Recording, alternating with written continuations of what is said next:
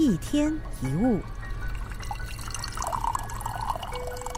当我们对现状不满的时候，我们有三种选择：离开它、改变它，或者是接受它。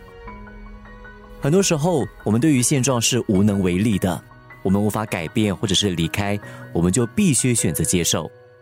事实既然是这个样子，它就是这个样子。所谓的接受呢，是学习如何与现实共处，并且在其中感到喜悦。但注意。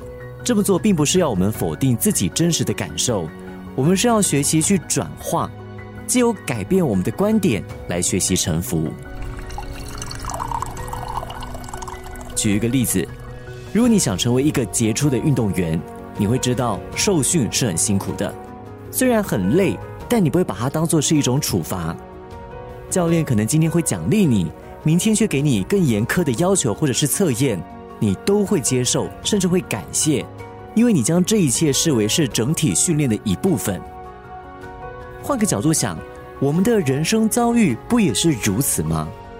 我们总不可能跟老天爷讲说：“老天爷啊，请给我优异的成绩，但不要给我课题或者是训练。老天爷呀，给我智慧，但不要给我痛苦。痛苦是为了教导，还有引导我们，成就我们的智慧。”有一句话这么说的。我们不会碰到一个无法处理的问题，因为我们遇到的问题都是为了让我们体会自己拥有的能力。一天一物。